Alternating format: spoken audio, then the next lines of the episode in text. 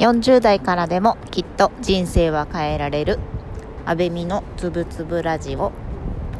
この番組は40代雇われワーキングマザーである安倍美が人生をもっと豊かに生きやすくをテーマに自分の感じていることや思っていることをゆるく言葉にする番組となります。やっと今日は金曜日ですね。皆様いかがお過ごしでしょうか、えー、私はですね昨日平日で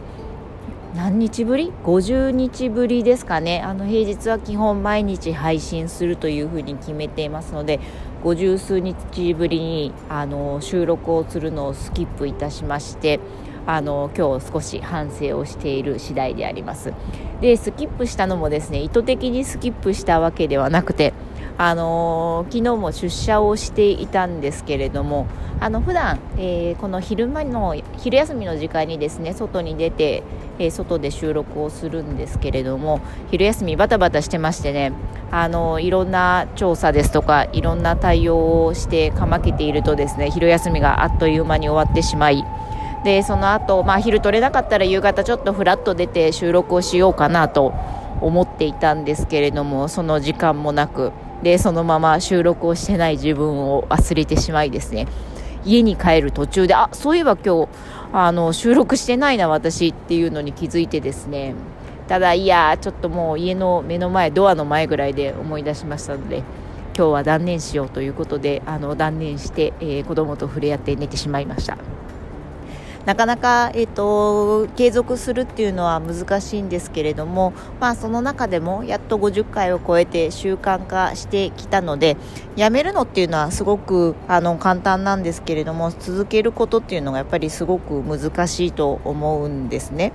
なので、えっと、この音声配信を毎日平日は毎日収録するっていうのは自分自身のアウトプットにもなりますし私が、まあ、ある程度その体系立ててお話をする。かつ、まあ、自分の中のその仕事と仕事の合間の気分転換になっているところもあるので自分のためにも今後もあの続けていきたいなというふうには思ってますのでまた来週以降ですねちょっと気合を入れ直してですねあのゆるく続けていければなというふうに思っています。で昨日ちょっと収録を忘れたこともなんですけれどもちょっとそれにまつわるところでですね今日はやっぱりあのもともとまあいろんな習慣を続けていく中であの考え方の根底としてこの2つはやっぱり外しちゃいけないなっていうところをあの改めて思いましたので今日はその話をしてみようかなというふうに思っています。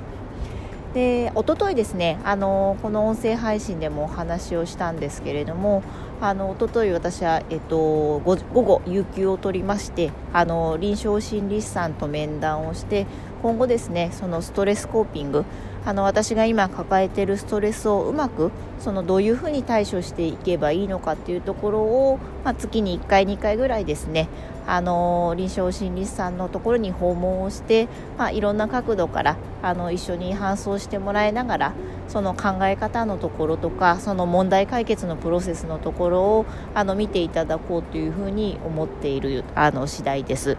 でその中で、えっと一昨日はあの自分の今までの過去でしたり自分の家族関係だったりあとまあ家族観とかその辺りを2時間かけて、えーと、振り返るっていうワークをやったんですけれどももうその日が本当にめちゃくちゃなんかねすごく疲れてしまって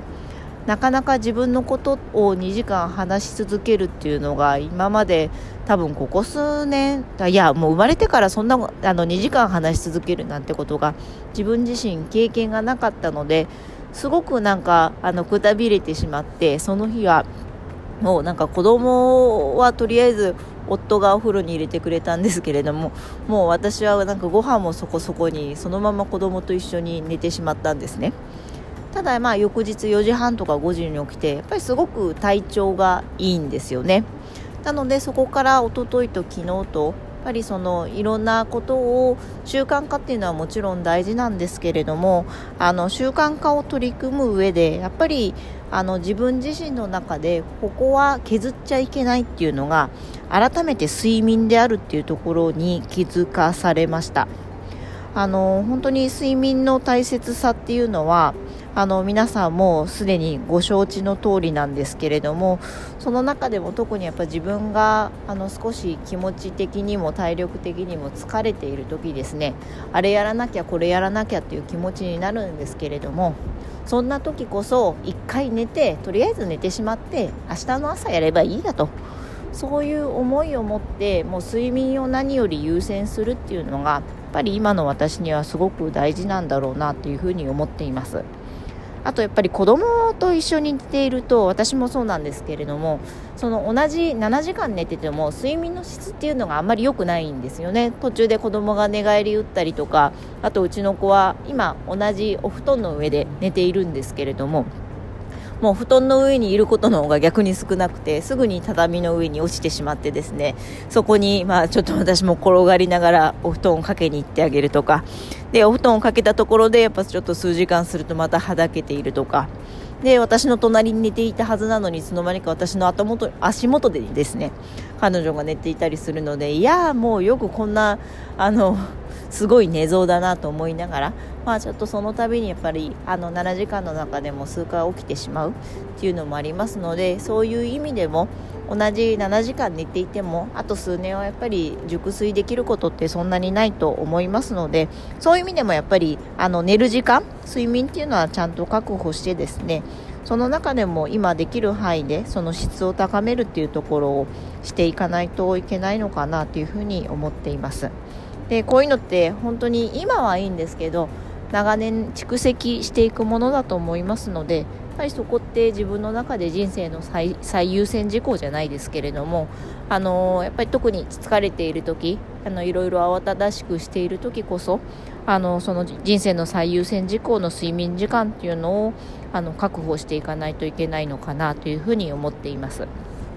で次の日じゃあまたあれやろうって決めた時になかなかやっぱ疲れているとその気にならないんですけれども多分そこって何かそのパッと切れるきっかけを自分の中で作らなきゃいけないんだろうなと思っていてあの最近考えているのは私起きてあのいつもハンドドリップでコーヒーを入れることがあるんですけれどもすごく贅沢な時間であのいい時間の使い方しているような気がするんですけれど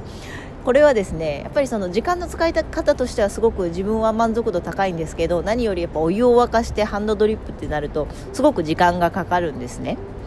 なので今はちょっと自動コーヒーメーカーでタイマー付きのものを買ってですねそれをあのトリガーにしてあ朝起きたらコーヒーできてるから起きてるっていうようなちょっと起きてすぐ自分のプラスになるようなそのワクワクする仕組みなんかをちょっと作ってみようかななんてことを最近考えています。なので土日少し時間があればですねあの電気屋さんに見に行ってあのどういうものがあるのかっていうのをちょっと確認してみようかななんてことを今思っています。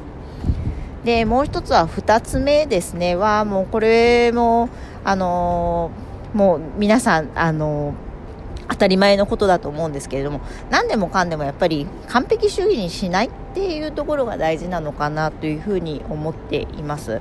あの自分自身あれもやりたいこれもやりたいどれもやりたいそれもやりたいでもやりたいことがいっぱいありすぎてあのできないとできない自分に対してすごくあの罪悪感に苛まれたりあと自己肯定感が自己効力感が下がったりするんですけれどやっぱり人生24時間しかないですし今私はワーキングマザーで、えーと、雇われるっていうところを選択している以上自分ではコントロールできないその仕事の時間っていうのは一定量発生してくると思うんですよね。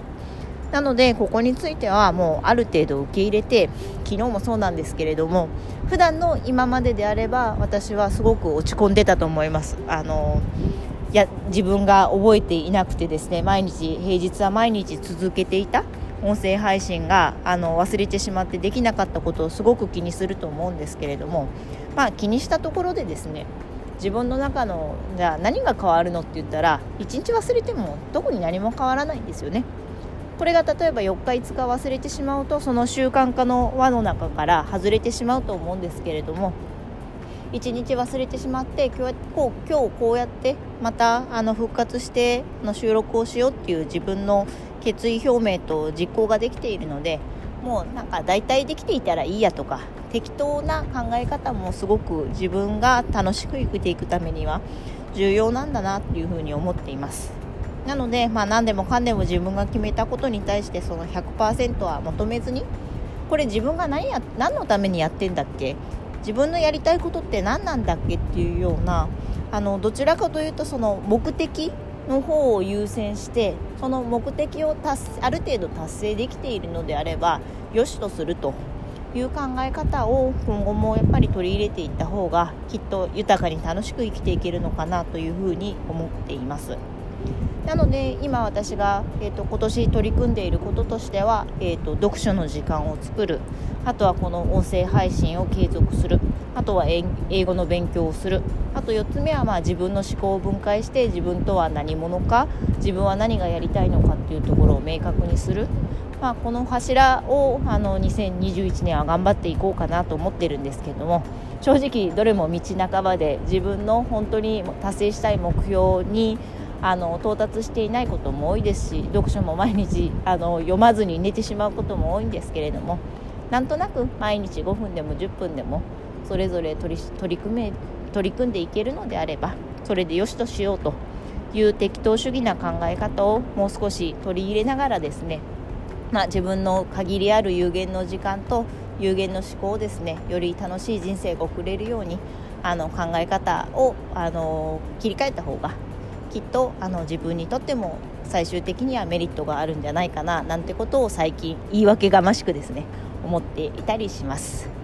さあ今日はですね金曜日あと午後ちょっと仕事をしてですねなんとか、えーと、子供が帰宅するあの保育園の、えー、迎えの時間に間に合うぐらいのタイミングで帰ってですね今日は食卓を子供と一緒に取れるようにあの仕事に邁進したいと思っております。ではまた来週。